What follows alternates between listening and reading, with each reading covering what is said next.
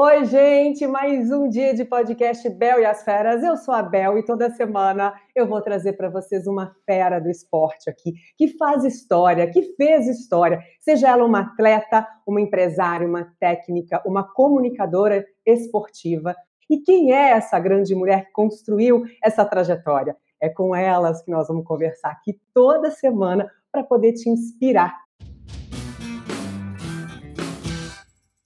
E hoje a fera que está aqui comigo, gente, não. Primeiro que eu vou falar o seguinte, ela é minha conterrânea, mineira, então você já imaginou que o papo aqui vai ser bem bom, né? Ela é ex-jogadora de vôlei, começou com o Bernardinho, então você imagina quantas coisas legais que ela vai compartilhar aqui com a gente. E essa fera é Érica Coimbra! Bem-vinda, querida, obrigada!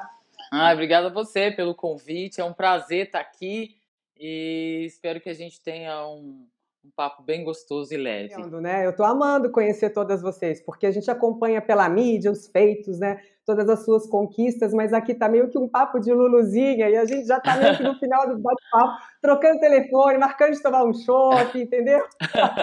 é um barato, porque a gente conhece você, a mulher, né? Não só Sim, a atleta, e a gente se identifica pra caramba com as histórias.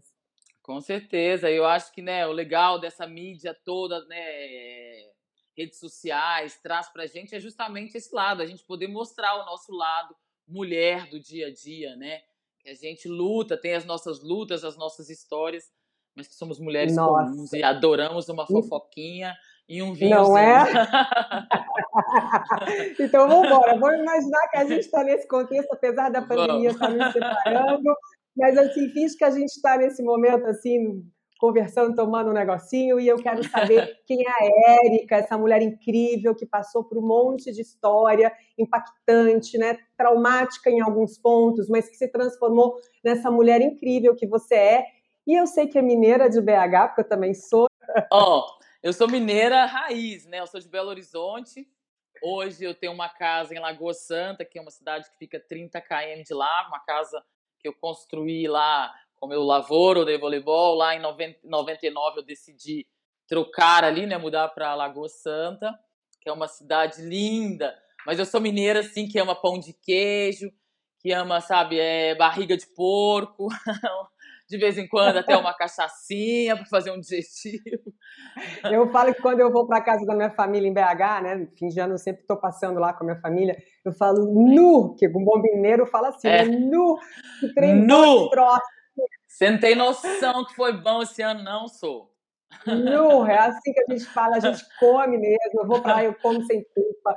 É feijão tropeiro, é torresminho, Adoro. é cerveja, é churrasco, é tudo, Adoro. gente. Assim, é bom demais.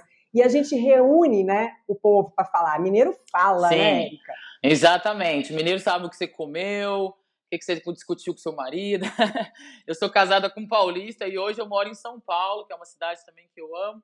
E a diferença cultural é bem grande, assim. Ele tem as suas dificuldades, porque paulista é um pouco mais, digamos, direto que o mineiro, né? O mineiro adora bater um papo. Se você pergunta o endereço, ele pode estar atrasado, que ele vai te levar até lá. Enfim, mineiro é, é. gente boa demais, né, gente? E humilde é. também, você tá percebendo, né? É, é, é. Você começou super nova no vôlei, né? Você pensava já em ser uma jogadora de vôlei ou simplesmente aconteceu? Olha, eu, sempre digo assim, né, eu era muito nova ainda, né? Quando você tem 12, 13 anos, é uma, né, uma pré-adolescente, ainda é nova. Mas assim, na minha família nunca teve ninguém esportista, nunca existiu esse sonho na minha cabeça de ser uma jogadora de vôlei, não. Eu estudava, né, na escola pública da rede municipal, em Belo Horizonte, e acabou que quando eu passei da quarta para quinta série, ali que você, na minha época, né, em Minas, a gente falava que passava, né, da escola para o colégio, a gente chamava de colégio. É. Então, quando eu fui para o colégio, eu comecei a me interessar por, por, mais para o vôlei, porque aí veio 92, né, que o Brasil foi campeão olímpico com o masculino, então cresceu aquela minha geração ali pré-adolescente, esse sonho, né, de ah, vou jogar vôlei, vou. Mas como não era tão profissional e nem, né, não é, não é um esporte igual futebol que todo mundo joga para mudar de vida, para ficar rico, naquela geração não se ganhava dinheiro. Então não era um sonho desde de menina. E aí, quando eu, eu troquei de duas escolas municipal, porque eu tive, né, eu era bem, aprontava muito, então eu fui expulsa de duas escolas. Né, assim. Aí na terceira. Você não queria muito estudar, você queria mais jogar vôlei. Não, na verdade eu era hiperativa. Eu sempre fui. E até eu descobri o esporte, que foi o que me acalmou, demorou, né? Porque toda criança que é muito agitada, as pessoas, né? Ah, mas é muito agitada. Então eu tinha maneira de fazer coisas de criança na escola, falar demais na sala Sim. de aula, é, marcar de jogar ovo na, na cabeça do coleguinha em cima da árvore, umas coisas tranquilas assim. Adoro! Enfim.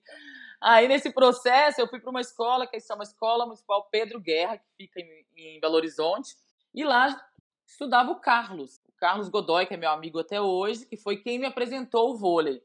Chegando né, na escola, ele estava na escola, ele era duas séries acima da minha, e ele amava vôlei. Então ele ficava todos os dias assistindo o treino das meninas do, do vôlei, do time da escola, que era o time né, super badalado, todo mundo adorava o time feminino de vôlei, porque eram todas bonitinhas, etc. E eu nunca aceitava a proposta dele de ficar lá depois do, do horário, né? Porque minha mãe não deixava. Um dia eu resolvi ficar lá e aí fui assistir ao treino das meninas do vôlei do time de, do Pedro Guerra eu entrei no ginásio, né? Parece até, né? Fake, mas é real. Eu entrei no ginásio, olhei para aquele esporte e falei: Meu Deus, que coisa linda é essa! Que legal esse cabelo, que legal as presilhinhas, a joelheira, a estética do voleibol. Fiquei apaixonada de cara. Foi paixão à primeira vista. E só que aí eu saí de lá com aquilo tudo na cabeça. Eu tinha 13 anos, já não era tão nova, né? Não era jovem para começar esse esporte. Fui atrás do meu pai e falei: Pai, eu quero uma joelheira meu pai, o que é joelheira, gente? Joelheira é, uma, é a proteção que a gente coloca no joelho para não cair no chão, né, para não machucar, só que ela tem uma estética bonitinha. Então fui atrás do meu pai, aí ele, que essa menina quer uma joelheira, acabou me comprando a joelheira, ainda comprou a joelheira errada, porque eu queria azul, ele comprou a branca. Enfim, e aí fui atrás do diretor com a joelheira, que ele era o, ele era o diretor da escola e o técnico da equipe. E eu já tinha personalidade, né? Cheguei lá com a joelheira e falei com ele assim: deixa eu entrar no seu time, não sei o quê. Aí ele falou: olha, não tenho mais lugar, já tenho das 12 atletas, enfim. Se algum dia surgir uma oportunidade, a gente faz uma seletiva. Enfim, logo depois de um mês ou dois meses ali, uma das meninas engravidaram e tiveram que deixar o time. Isso que a gente tinha 13 anos, hein? E aí foi o lado que abriu uma vaga e essa vaga teve uma seletiva de algumas meninas da escola eu fiz e passei. Nem imaginei que eu fosse passar, né? Passei, assim, em três meses eu já era titular dessa equipe, desse time. Eu já me sentia a pessoa mais normal, né? Porque a gente que é muito grande, eu comecei a achar o meu é. habitat, é. porque todo mundo era do meu tamanho. Eu falava, nossa, que legal, né? Você mede quanto, Érica?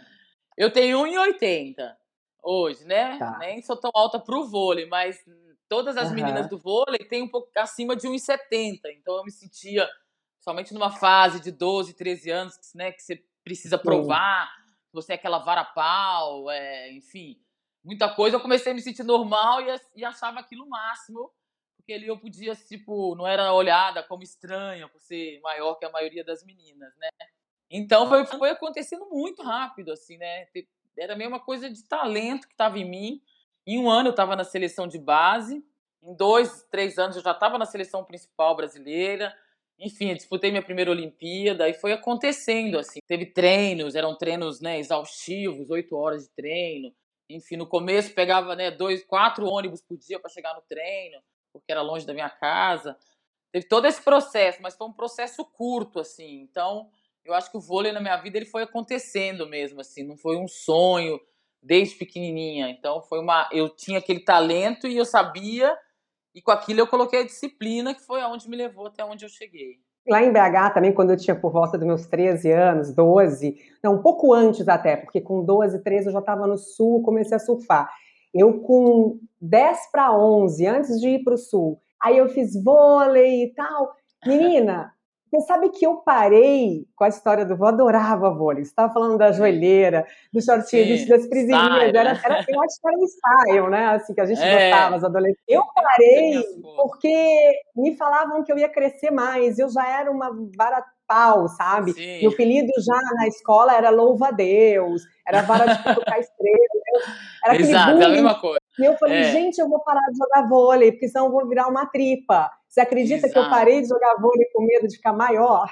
Tá vendo? Eu falo, todas as meninas passam por isso nesse período. Se eu soubesse que ia ser tão bom aos 18, que aí aos 18 você agradece. Ai, graças a Deus que eu tenho 1,80, Exato. porque as portas do mundo abrem, vários lugares, as pessoas te recebem diferente, você vira uma menina mulher, mas nesse período Exato. é bem difícil mesmo. Quem que te inspirou, assim, para você ter motivação, para você se inspirar, para você treinar, ter disciplina, é. foco? Quem foi? Inspiração, eu era muito fã do Ayrton Senna, né? Eu lembro da morte dele, eu estava jogando vôlei na hora do almoço, enfim, tem todas as, né, na minha cabeça as lembranças dele. E ele era um incentivo de esperança naquela fase que o Brasil vivia tanto politicamente, né, como né, enfim, socialmente em tudo.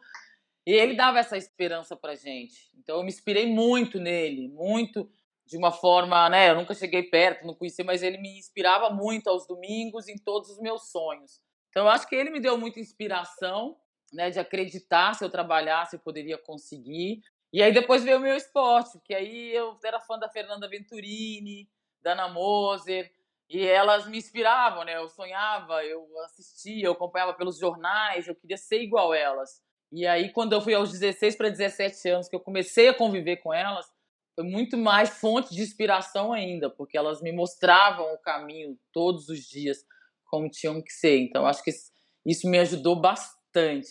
E aí, logo é. depois, eu já peguei o Bernardinho, que, tipo, todo mundo conhece, é um, é um técnico desses de filme que a gente assiste, sabe? Aqueles filmes. Ele é um, um mestre, é, gênio, e ele faz qualquer pessoa se superar no seu limite, porque ele te dá a mão e ele te faz ir junto, ele te cobra, ele briga, ele te ama, sabe? Ele te dá colo. Então, eu cresci, graças a Deus, com essas pessoas que, além de serem foda no que fazem, são pessoas humanas incríveis. E elas me, me, pegaram como família e me ajudaram em todo o processo que teve, de todas as formas, tanto no sucesso quanto no lado mulher ou nos problemas que eu tive no caminho. E você, assim, hoje, depois de tanto tempo, né? O que você trouxe para a tua vida como aprendizado, assim, que o Bernardinho te ensinou para você ser uma mulher mais forte, uma mulher mais poderosa, empoderada, né, com uma posi um posicionamento é mais firme nesse ambiente, tanto do esporte ou qualquer outro ambiente profissional que você venha a seguir, né, a começar uma nova parte da sua vida agora depois da aposentadoria. O que que você traz assim, que foi o Bernardinho que colocou dentro de você? Ah, eu acho que foi essa persistência, a persistência de tipo você precisa todos os dias ser um muito melhor, todos os dias, não importa, tente ser um por cento melhor em, em alguma coisa que você faz. Então eu acho que eu, eu trago do Bernardo esse lado assim desse, de, dessa segurança, né? Que eu já tinha personalidade, além de uma personalidade forte, eu, eu sempre tive uma autoconfiança muito grande em mim, em todos os momentos, tanto nos momentos, né? Que fui exposta em coisas não legais, quanto hoje. Eu acho que eu, eu trago muito isso, disso, isso dele se eu estiver treinando, se eu estiver me dedicando à minha empresa, a mim, à minha pessoa, entendeu? O resto não importa as opiniões de fora, não entra muito em mim. Então acho que ele me deu um pouco dessa desse caminho aí para a vida. Até colocando essa questão aí de alguns momentos que você passou que foram difíceis, tem aí o episódio do teste de gênero que você passou com 17 anos de idade né, Érica? Foi muito difícil. Para quem não sabe o que é isso que está ouvindo a gente, o teste de gênero é um teste desde 1968, né? Já vinha vindo uhum. é, é, com obrigatoriedade para as mulheres para dividir, né, gênero masculino e feminino. Então, assim, lá atrás as mulheres tinham que se expor muito para um comitê de médicos, né, para um comitê olímpico, para uhum. avaliar as partes femininas mesmo, para ver se é ou não é. Aí foi evoluindo, né? Os critérios foram evoluindo, aí depois passou a ser por, por teste genético, saliva e teste de sangue, né? E aí, enfim, isso é muito polêmico, porque a gente até hoje tem esse tipo de questão.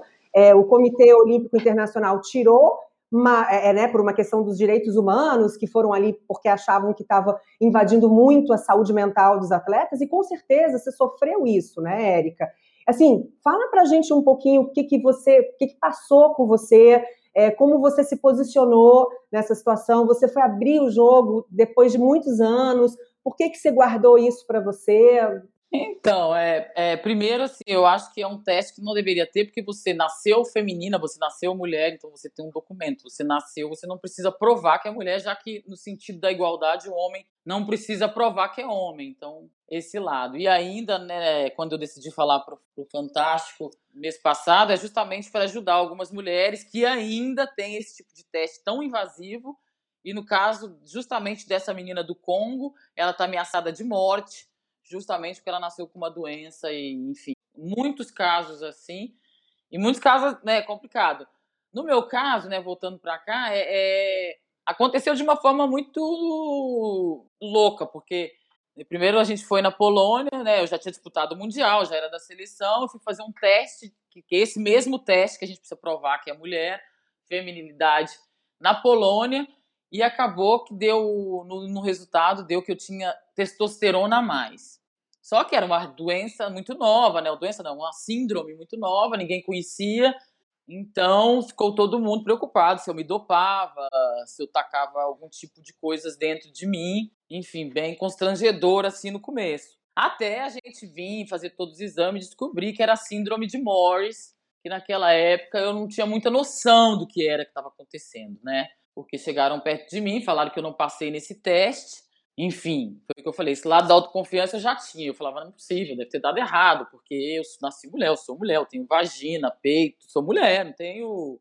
Claro. Né, não tem nada errado comigo nos exames, enfim. E dentro disso tudo eu tive que provar que eu era mulher mesmo, né? Então eu fui para um período que eu era uma muito jovem, meus pais muito desinformados, né? A gente não tinha uma condição financeira também que se tivesse ali pudesse ver tudo aquilo com especialistas, enfim. Só 17 anos, né? É, tava virando mulher, né? Ali é uma fase, né, que você tá ali Nossa, pensando, muito novinha para sofrer esse tipo de, é. de coisa, né? É, e eu acho que a forma que falaram, a forma que, que abordam, enfim, colocaram explícito em todos os canais de jornais televisivos, então as pessoas falavam coisas Sim. horríveis sobre mim, eu lia matérias horríveis. O Bernardinho, né, graças a Deus que eu estava com a pessoa certa, me blindou, então ele não deixava eu falar com televisão, não dava, deixava eu dar entrevista sobre esse assunto. Ele achava que, tinham que, que eu tinha que preocupar com vôlei.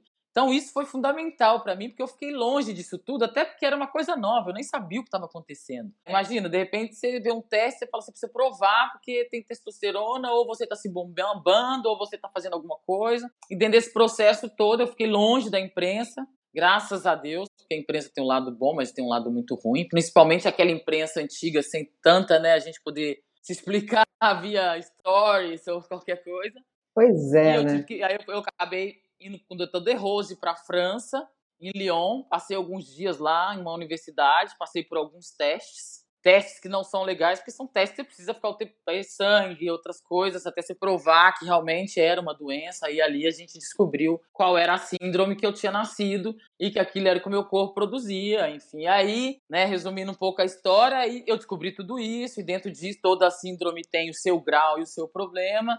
E o meu maior foi que eu não, eu, né, eu não teria movimento do útero, então não podia sangue. Então foi o lado que foi mais difícil para mim do que todo o resto, né? Porque eu queria uhum. ser muito mãe, né? Eu tinha, esse, esse era uma dos sonhos no caminho da vida, que ali, né, tiveram que parar ali o seu tempo, né? Porque eu tinha que pensar de outra forma, porque eu amava viver, eu amava jogar, eu amava minha vida, então aí eu comecei a passar por cima disso e tra trazer isso de outra forma. Então, eu comecei a entender o outro lado, da adoção, barriga de aluguel, pensei em tudo na minha vida e nisso eu segui. Então, eu não falei sobre isso a minha vida inteira.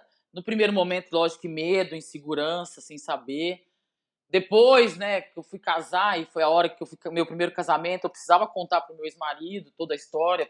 Ali me aliviou porque ali foi onde eu falei, não, isso não tem problema. Enfim, mas eu achava que aquilo não era um drama, eu não queria dar entrevista, ficar chorando, não faz o perfil da Érica Ariana, entendeu? Não faz. Então eu queria usar isso de uma outra forma no tempo de Deus.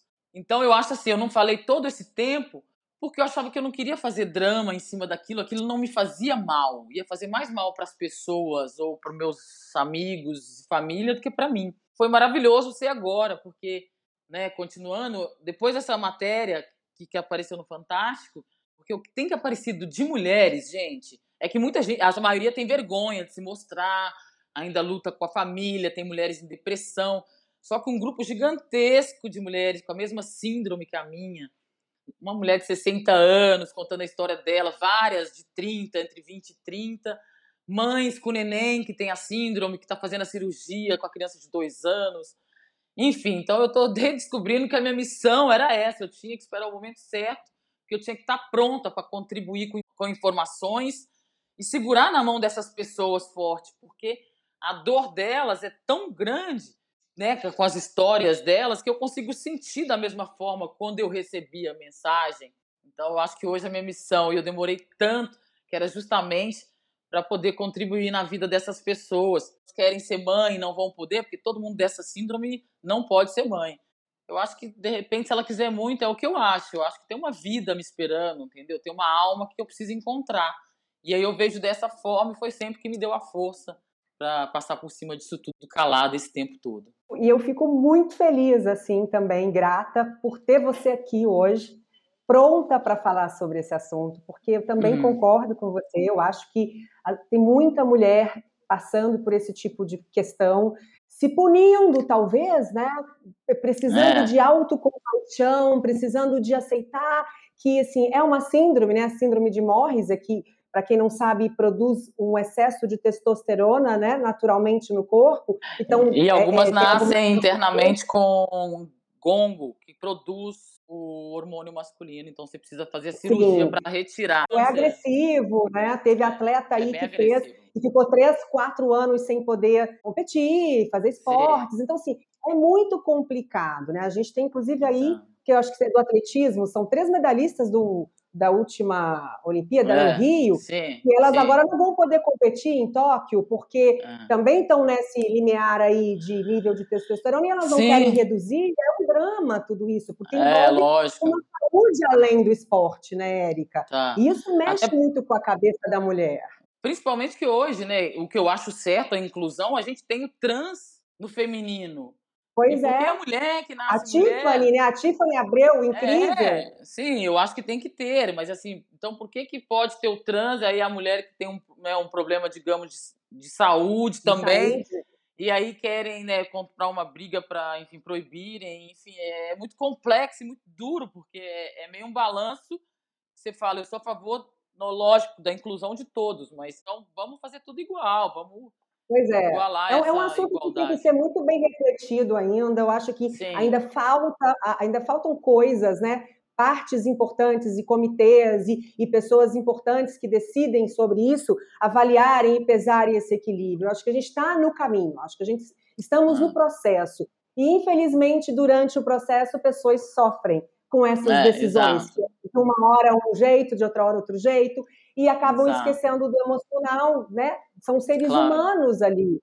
Não é só esporte, né? São é. pessoas competindo um esporte. Tem muito Exato. mais por trás. A gente está aqui conversando é, sobre a grande mulher que é por trás dessa grande atleta. É, né? claro. Existem sonhos, Existe a Érica que né, quer ter mãe, existe a Érica que sofreu essa, essa agressividade emocional só com 17 anos de idade. Então, Sim, assim, não é fácil. E obrigada não. por compartilhar isso aqui comigo, com as pessoas que estão ouvindo, porque tem muita mulher precisando dessa hum. sororidade para levar para essas mulheres uma esperança de posicionamento, de, de, abraçar a causa, de saber que não são as únicas que sofrem por isso, Exato. com isso.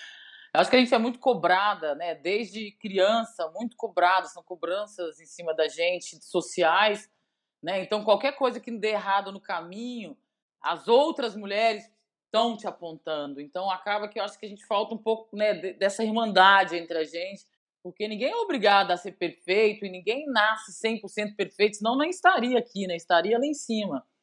Então eu pois acho é. que realmente as mulheres, né, no caso, não só as que nascem com essa síndrome ou que tentam engravidar e não, conseguem, não conseguem e sofrem tanto e se cobram tanto. Gente, primeiro que filho não é obrigado a ter, tem que ter quem quer.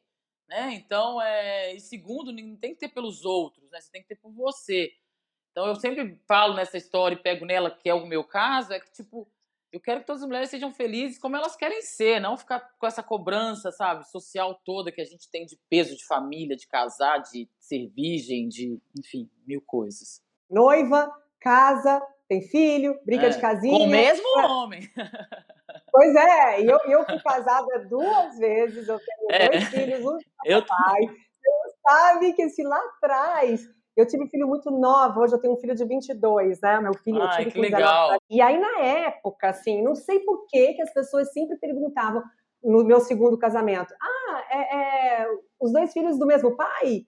Aí eu ficava com aquela cara, assim, primeiro que aquilo me incomodava profundamente, porque eu tinha que trazer uma história que para mim ainda era uma Sim. ferida. Né? Exato. E eu era muito nova, não sabia lidar com aquelas emoções. Eu tive que procurar muita ajuda para me fortalecer. E eu falava, pergunta interessa tanto os outros. Exato, as pessoas, eu acho, né, ainda é mineiro, então um pouquinho a mais. Né? Eu tenho várias amigas que foram mãe aos 17, 18, também os filhos hoje estão nessa idade aí, mais ou menos 22, né? Eu tô com 40. E elas sofreram muito preconceito. E vou te dizer que às vezes eu falo que lá, lá atrás, até eu mesmo tinha, que eu falava, nossa, mas ela é jovem, como que foi? Não pode ser. Então é, foi burra, uma... né? Perdeu é uma... a vida, é... né? A gente pensa Exato. assim.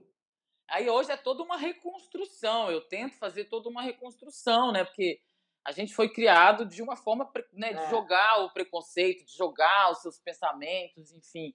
E as redes sociais hoje, então, tem gente né, distribuindo ódio. Mas eu acho pois que a gente é. tem que ser esse processo que você falou mesmo, da gente tem que ser irmãs, entendeu? A gente tem que proteger uma a outra e não se calar ou ficar apontando o dedo.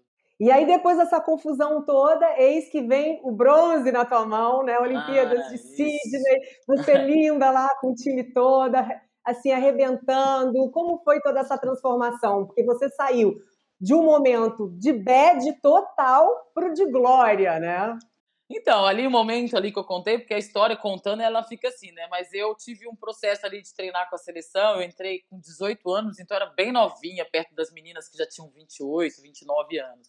E aí esse processo eu comecei a viver, porque aí a gente ficava num prédio e todos os atletas do Brasil que iriam antes de entrar para a Vila Olímpica passavam ali uns dias com a gente.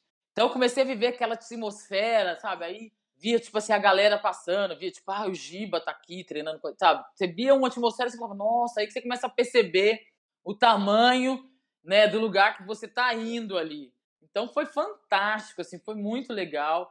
Aí eu lembro que o meu primeiro treino na Vila Olímpica, e eu cheguei super nervosa, eu era muito nova, eu não conseguia treinar, eu não conseguia acertar quadro. Eu falei, pô, esqueci de jogar vôlei, não sei como é que eu vou fazer para estrear. Fiquei muito, muito, muito nervosa. E aí, imagino fui pro ônibus, né? Porque eu não gostava de mostrar para ninguém. Eu gostava de mostrar que eu era forte, né? Então eu sentei lá quietinho, assim, do lado do meu assistente técnico, que é o Tabash, que é o assistente técnico da seleção de vôlei masculina ainda aí, que tá com o Renan aí agora. E aí eu sentei no ônibus, voltando pra Vila Olímpica já, e eu falei, Tabash, como que eu vou jogar, Tabash? Eu não consigo ver. Lá atrás tem 5 mil câmeras. Eu não consigo olhar para a quadra, eu só ficava olhando para câmeras. Que medo! Eu nunca, tinha, eu nunca tinha visto aquilo tudo, né? Tipo, você chegar em Hollywood, todo mundo no seu treino, eu falei, nossa, aquilo ali vai. Não, não vou conseguir. Enfim. Mas era um lado mesmo da menina, e era um momento ali da insegurança, da, apesar da felicidade. E foi fantástico. fantástico. Aí depois do primeiro jogo, foi só alegria, porque apesar de eu ter 19, 20 anos, eu eu era uma jogadora importante para aquele sexteto ali de, de 2000. E a Vila Olímpica, né? Você imagina com 20 anos você pegar um, né? Porque tem os ônibus dentro da vila que a gente pega para se locomover lá. Então, de repente, você pega o ônibus, tá o Nadal. Aí, de repente, em frente na sua casa tava o Guga, o tenista, tipo, no auge, cantando e você falava, nossa, meu super amigo.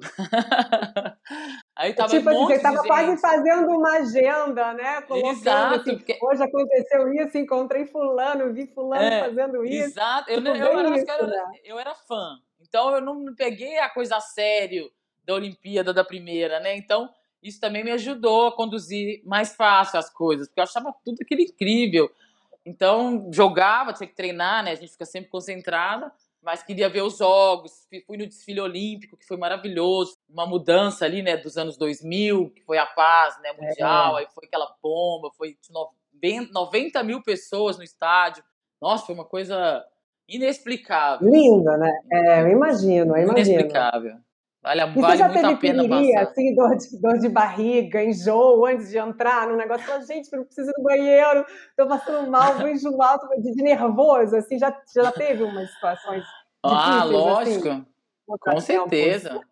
Para mim, o pior, assim, eu falo que é, como a gente precisa do nosso corpo, né, para jogar, lógico, muito da nossa mente, mas do nosso corpo. Para mim, o mais difícil que o piriri era quando você tá muito nervosa. Tem aquela, né, que você fica um pouco de tremor, assim, e você precisa acalmar aquele tremor, né, internamente, porque tem, né, 20, 30 mil pessoas em torno de você gritando. Sou uma pessoa intensa, né? Gosto de viver, de treinar, de amar, de jogar, gosto da vida. Então eu tinha muito esse problema assim em alguns jogos. Como é que você ativava esse equilíbrio emocional, Érica, nessas horas? Assim, o que, que, que, você fazia? Qual era a técnica que você usava? Eu sempre eu brinco sempre um negócio que chama de disciplina, né? Eu tinha algumas disciplinas psicológicas assim que me levavam a lugares seguros. Porque, né, até hoje que eu parei de jogar, e tô com essa dificuldade, porque você fica um tempo sem querer treinar, sem querer ver muito esporte, porque você você ficou muitos anos, então é uma pauta, né? Mas ao mesmo tempo você, você necessita, porque com 40 anos, se você comer, né? Que eu tenho a mesma fome de antes, né? Você engorda horrores. Então eu já engordei nesse um ano e meio 5 quilos. Então agora eu falei, eu preciso voltar mas tá lindona, é. imagina, não dá nem pra perceber. É. A gente, mulher mais madura, a gente tem que ficar mais gostosa. Todo homem gosta da gente mais gostosa. A gente muito magra, a gente não gosta, não, viu? Já, já, já tô ligada nisso. Adoro, menina, mas, mas eu quero, eu gosto de ficar um pouco mais, né, mag, não magra, porque, mas assim, não essas coisas que cresceram aqui, quadril. É umas coisas que começaram a crescer pós-esporte, que é difícil. Então agora eu tô aprendendo que não adianta ter motivação. Eu preciso ter disciplina. Então, a mesma coisa que eu fazia antes, eu estou tentando trazer agora. Então, o meu, na quadra, era o psicológico, era muito interno. Assim, eu sabia que era uma decisão muito importante. Eu, eu, uma noite antes, eu já começava a pensar na minha cabeça em todos os movimentos que eu tinha que fazer. E durante o treino, na quadra, eu começava a pegar pontos. Tipo assim, a gente tem dois Olha. postes na quadra, né? Então, eu pegava o ponto uhum. dos dois postes eu, ia, eu iria em todos os pontos da quadra com meu olho, durante o aquecimento, sozinha na minha cabeça, que era justamente para eu me blindar dentro daquele laranja. Então eu, eu conseguia. É. E quando eu conseguia fazer isso perfeitamente, eu jogava assim, eu era né, um fenômeno. Aquilo era o dia que eu ia brilhar. Lógico que tinha dia que era mais difícil da concentração, né? Que até o dia que você joga, né, tem essa dificuldade, né? Eu acho que vale para tudo. Aí eu começava a pegar esses pontos de referências, as cores do ginásio, eu ficava vendo primeiro, vou ver todos os. Parece toque, né, gente? Eu acho que é meio toque. Todos os verdes, aí vou ver todos os rosas. Mas era uma maneira de eu concentrar meu cérebro no jogo e não no nervoso ou na minha insegurança de jogar mal, enfim, de né, prejudicar é, eu acho que você, você blindava, né, Érica? Você construiu um campo magnético invisível para você, onde você tinha que atuar ali dentro e, hum. e não deixar nada de fora vir, né? Você, Exatamente. Você se blindava de interferências externas, você colocava Exato. um limite ali, o que for né, minha condição e que depender de mim, eu estou pronta, eu vou fazer, ah, e eu não quero que ninguém se meta nisso agora, essa parada é minha. Eu acho é. que isso é, é muito na vida, a gente tem que trazer muito isso para o nosso dia a dia, é. no trabalho, com os nossos filhos, com a nossa vida Verdade. pessoal, né? Exato. Eu acho, né, voltando no, né, um pouco lá atrás, só para falar um pouco mais do caso lá, né, quando eu descobri isso aos 17 anos, o problema de gênero lá, eu estava na fase de uma menina, principalmente daquela geração, que a gente ia pra balada, você ia na boate, você ia dançar. Então eu também me blindava é. assim, eu falava, não, você é linda, maravilhosa, poderosa, e enfim, todos estão te querendo, não liga porque estão saindo no jornal. E isso me levou a ter uma vida normal. Nunca teve nenhum problema com namoradinho? Nunca tive nenhum problema. Eu, nada, zero. É. A gente vem numa fase de mudança, então era uma fase que era, era moda ficar, né? A gente não namorava, a gente ficava. É. Porque aí não rolava ficava. o sexo, mas rolava o beijo. Mas a gente ficava até com a parede na boate, né? É. então, então foi uma fase, assim, que eu tô falando da blindagem, foi a mesma coisa que eu fiz lá. Não me tocava, e é a mesma coisa que eu tento levar pra vida. Porque eu acho que você se blindar, lógico que todos nós sofremos, todos nós temos nossos dias né, ruins, mas quando a gente se blinda, a gente sofre só no presente com a gente interna e não com o que estão te jogando, sabe? As energias que ficam te jogando. Então, acho que serve para a vida. E, essa transforma... e essa, esse sofrimento nosso, ele na verdade é um presente, que é para a gente se Exato. transformar, né? Quando a gente Exato. entende que vem essa dor, esse desconforto, para a gente evoluir como ser humano para o próximo passo, a gente vai adiante, né? Mas a gente Exato. vai adiante por nós, não pelos outros. Acho que essa é a Sim, grande diferença. com certeza. Eu também acho. Eu casei também, né? Eu tive um casamento em 2006 com o Omar, meu ex-marido, e é curitibano, era banqueiro, enfim, um menino, né, que tinha uma vida totalmente diferente da minha, né? Enfim, dono da Mate Leão, era uma história assim, aí, e também aquilo foi uma outra fase da minha vida, que era outra transformação, né? Eu tava entrando, tipo, uma classe social AA, curitibana, cheia daquelas preguiças todas. Na época também foi outra coisa que eu me blindei, eu achava que eu tinha que ser eu, que eu não tinha que mudar. Então, eu acho que valeu isso em vários momentos da minha vida. E por isso que eu queria dividir um pouco desse meu aprendizado de vida, contribuir um pouco com essas mulheres que eu te falei, claro. num futuro breve, porque eu acho que a gente tem que dividir o que é bom, entendeu? E o que for ruim a gente joga fora. É isso aí, eu acho. Você tem fé? Também. Você acredita no quê? Eu acredito no poder do agora. Eu acredito em Deus, sou cristã, sou criada numa uhum. família católica mineira daquelas, sabe como é que é, né? Só que assim, eu fui criada, eu creio muitas coisas, né, que, que eu, na Bíblia, em Deus, Jesus é minha fonte de força, de tudo. Mas eu acredito no bem, então eu acho que Deus está em tudo e está em tudo que a gente faz. Então eu tenho fé sim, porque sem ela provavelmente eu não teria chegado tão longe. Porque no caminho da dor tem várias coisas deliciosas, né? Fake delícia que te oferecem que você pode perder o seu foco. Então acho que a fé foi é. também me ajudou a seguir no caminho certo. E, ô, Érica, você sabe que tem uma história que eu ouvi sua, que é muito legal, que você é maior fã da Gisele Bündchen, né? E que você encontrou com a Gisele uma vez no, aeroporto, no avião, é, você tem a estrelinha e tal, e aí que foi quando você teve um insight de como que é, a, as pessoas que te amam, né, seus fãs, sentem quando te veem. Foi quando você viu a Gisele, você fez essa, é. essa comparação de emoções, assim, e aí, você, se, você trocou de posição, né? Não, primeiro falando da Gisele, ano passado eu tive uma, meu aniversário é dia 23 de março. E a quarentena começou dia 17 de março do ano passado. Eu tinha uma festa toda programada, viver esse momento que todas as mulheres sonham, achando que você vai acordar no dia seguinte, uma velha, né? Nada mudou. E a Gisele postou para mim no story, porque eu marquei ela, ela repostou. Então, ano passado eu tive a Gisele tão próxima de mim, fiquei tão feliz. Foi mais presente dos 40, você vê que bacana? É verdade, a gente estava indo para Los Angeles com a seleção feminina e de repente descobrimos que a Gisele estava lá e eu era fãzaça, eu já tinha essa estrela que eu fiz na época, né? Fã número um. Enfim, graças a Deus que eu não me arrependi, porque ela é uma, um ser de luz realmente, então eu posso dizer isso com orgulho. É. E aí fomos lá, tiramos foto com ela, roubaram a minha foto. Eu não tenho mais essa foto. Eu até pensei agora com a internet assim? fazer um assim? apelo para Gisele, querendo essa... Roubaram! Eu dei pro meu ex-empresário fazer um. Que era aquelas fotos da nossa época, né? Ah, tipo assim, Polaroid. As pessoas nem essa aí. E aí, nunca mais me devolveram. Nunca mais eu achei. Eu falei que eu vou fazer uma, um hashtag, vou fazer uma causa na internet. Uma campanha, abre uma campanha. e ali eu comecei a entender porque que, que, que eles sentiam, né? Eu falava, nossa, eu admiro tanto ela. E naquela época era mais, né? Lógico que hoje eu tô madura, né? A gente mudou. Uhum. Né? Eu admiro ela de outras formas, mas naquela época tudo que ela fazia eu queria fazer. Ela usava o boné da Van Dutch, eu queria o boné da Van Dutch. Era All-Star com calça jeans, camiseta branca. Era tipo, eu seguia. É estilo Gisele Bündchen, né? É. Com, sabe assim, com a beleza, o autocuidado, Sim. assim, como é que é a Érica hoje? Então, eu tive professoras né, na minha escola da, do voleibol, Virna, que é uma pessoa que eu gosto muito, e Virna sempre foi a perua do time, né, a nordestina perua, Leila, então elas sempre cuidaram. Então, desde os 20 anos que eu viajo com elas para fora, eu uso creme. Até quando nem precisava, já passava aqueles de olho, né, enfim. Então, tive essa criação junto com as meninas, que foi bem legal. E eu tento me cuidar, igual eu falei, eu quero manter o corpo bom, mas para minha saúde primeiro e para poder comer segundo que eu gosto e terceiro para ficar bonita. Então eu gosto muito de cuidar, de fazer, né, enfim, dos cuidados básicos. Ontem mesmo eu fiz botox, se eu tiver inchado um pouco, a gente vai se cuidando, porque eu acho que todos os exageros, né, e tudo isso que, né, que eu não quero ficar, não quero harmonização facial não, não quero ficar igual todo mundo. Você nunca fez loucura pela beleza assim? Não, nunca. Nunca fiz loucura.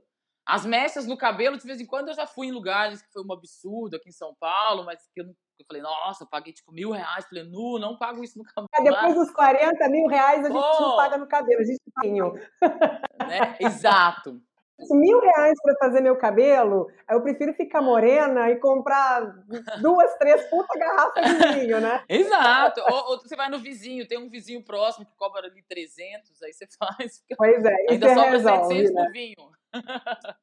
É o que eu falei, gente, os 40 me trouxe uma coisa boa. Hoje eu não preciso ficar bêbada, mas eu preciso beber um bom vinho. Então, não é, você beber muito, você compra aquele melhor. Então, a beleza parece tá. ser meio clichê, mas eu, eu sempre defendo isso, assim, a beleza é um estado de espírito. Beleza, a gente tem que vir de dentro, a gente tem que gostar de como a gente é, com o padrão de beleza que a gente tem, claro, com saúde, tem que treinar, tem que se alimentar bem, tem que ter uma vaidade de um autocuidado, skincare, cuidar do cabelo. Assim, a gente tem que se cuidar, são cuidados.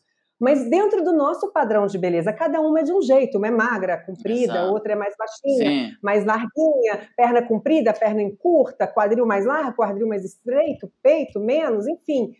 E a gente tem que gostar do que a gente vê no espelho. Isso tem que vir de dentro, tem que ser genuíno. Não é, não vai resolver gastando fortuna com roupa, com salão, Exato. com maquiagem. Se você se olha quando vai dormir de camisolinha e não gosta do que vê, né? Exato, não, não tá infeliz, né?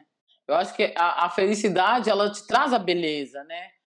Eu acho que a gente, lógico, a gente não é todo mundo feliz todo dia, mas eu acho que beleza, né, a beleza mesmo, a luz, essa coisa que todo mundo, né, acaba admirando em algumas pessoas ou quer isso para sua vida, ela não está nos procedimentos é, estéticos. Eu acho que ela está dentro da gente. Lógico que a gente não é feliz 24 horas por dia, e a gente tem que correr atrás da felicidade, né, de, de situações, de momentos, que isso vai trazer a beleza, porque por fora, corpo, de repente você tá sarada, enfim, com o rosto, né, com aquela harmonização que eu não gosto muito, que fica todo mundo muito parecido, e tá infeliz por dentro, e as pessoas vão continuar te achando feia do mesmo jeito, os homens não vão te olhar do mesmo jeito. Então acho que você tem que ficar bonita e feliz por você, né? Eu acho que é o mais difícil. O que, que, que é envelhecer para você, Érica? Olha, envelhecer é bem difícil. não vou falar que é uma Também coisa acho. fácil. Sabe por quê? Não, eu não penso no agora. Hoje eu não mudei tanto, assim, tipo, tô com 5 quilos a mais, mas tenho o mesmo espírito. Mas assim, eu fico pensando lá na frente, é. a dificuldade que deve ser você ficar velho. Então eu penso que o envelhecer para mim hoje é sabedoria. Você vai, eu vou precisar cada dia, cada ano ter mais informação, mais sabedoria, justamente para envelhecer bem, porque eu não sou uma pessoa que quero ficar velha, tipo, de cabeça. Então eu já penso, sofro um pouco ainda pensando que eu vou ficar velha. Sim, sabe? Eu ah, também eu sofro um pouco isso. Eu acho assim, a gente é muito ativa, mais você ainda, é. né, atleta. Tantos anos de Sim. correria ali, aquela agitação, Sim. cinco, oito horas de treino por dia, viajando, e de repente você pensar na possibilidade de, putz, não. não consigo mais fazer isso, né? Exato. É, Para mim, exato. envelhecer ainda é difícil, mas eu, eu, tenho um pensamento de que, assim, é, envelhecer com saúde. A gente tem Sim, que começar a pensar na nossa estrutura mesmo, física, né, óssea, é, alimentação, treino, porque a Sim. gente envelhecer com saúde, a gente vai longe. Exato. A estética não, não vai te levar longe, porque vai cair Exato. tudo mesmo, não vai adiantar nada. Exato. Todos esses é, essas coisas aradas todas que a gente faz para ficar bonitona, gostosona, Sim. não vai, vai adiantar nada. Uma hora não vai mais isso Exato. ter feito. E, e não vai Exato. nos levar mais longe. Agora, a saúde Sim. nos leva longe, entendeu? E a evolução, né? A gente sempre acredita nessa evolução. Eu tenho uma avó de 94 anos, e aí eu vejo. Tipo, a genética é bom, hein? É, ela é tão, né? Ela é, ela é tão lúcida, né? Às vezes ela reclama porque ela fala, hoje eu sou lúcida para quê? Ninguém me escuta mais. Aí às vezes eu paro e falo, nossa, você imagina se eu estiver lá, eu vou conseguir que alguém fica me, né, tipo, me mandando assim. Eu acho que a gente só cresce e quanto mais tempo a gente vive, eu acho que mais chance e oportunidade a gente tem de se reconstruir nessa evolução é. de fé e de pessoas. Porque não adianta ser na igreja, ser, sei lá, de qual religião aí que você se julga melhor e tá desejando mal pro outro né, tá jogando a sua forma de fé com ódio nas pessoas. Então, acho que eu quero envelhecer com saúde. É exatamente isso que eu estou né, nesse processo. Mesmo com os joelhinhos todos arrebentados por causa do esporte, ferro na mão, enfim, todo esse amor. Acho ah. que para você, quando a dor aciona no teu corpo, te, dá, te traz boas memórias, né? Traz, eu falo, ah, gente, traz assim, sabe, aquele tesão. Você fala, ah, lembro desse que não, deu um orgasmo agora. Aquela cirurgia. Não é essa dorzinha boa aqui para me lembrar desses momentos bons, né? É verdade. E você quer se mudar de esportes agora? Praticar algo que não seja competitivo, mas por prazer? Então, eu, eu parei de jogar em 2019 e fui estudar em Londres, em inglês. Fiquei, fiquei seis meses em Londres. E quando voltei já estava quarentena. Eu já tinha pensado em voltar e fazer algum esporte, porque a gente tem muita energia guardada e a gente se aposenta. Não é fácil se aposentar do esporte. Então você precisa gastar essa energia. Então eu estava à procura de algum esporte que não me causasse tanta dor, já que eu tenho essas lesões. E eu tô amando o beach tênis, que está aí super na moda. Tênis agora, é. gostei. É, porque dói tudo menos e é muito legal. E eu vi que dá para jogar competitivo ainda, porque eu preciso competir, né, gente? Porque eu, eu fico competindo até com a minha escova de dente. Quando ela tá muito devagar, eu fico assim, agora eu vou ser mais rápida. Assim. Então, o beach tênis vai entrar na minha vida agora de vez, porque eu tô amando fazer. Boa, boa. Então vamos marcar qualquer hora dessa da gente jogar, que eu quero aprender também. A gente aprende Eu juntas. também, vou aprender. Aqui em São Paulo eu fiquei sabendo dois lugares legais. Sim, sim, a gente marca aí. Vamos fazer uma competição com as atletas de beat tênis. Vamos, pensar vamos. nisso aqui, hein? Para vocês. Vamos sim, vamos sim. Coração, adorei te conhecer mais.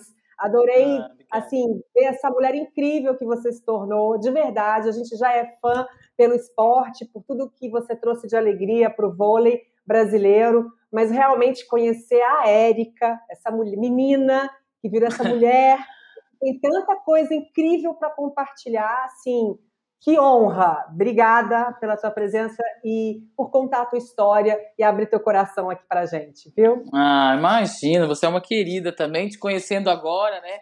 Obrigada pelo convite, desejo muito sucesso, obrigada por ter pensado em todas as mulheres, essa ponte, né, entre a gente, né, e o público e as mulheres fortes e as mulheres que precisam dessa força. Muito obrigada e foi um prazer estar aqui com vocês.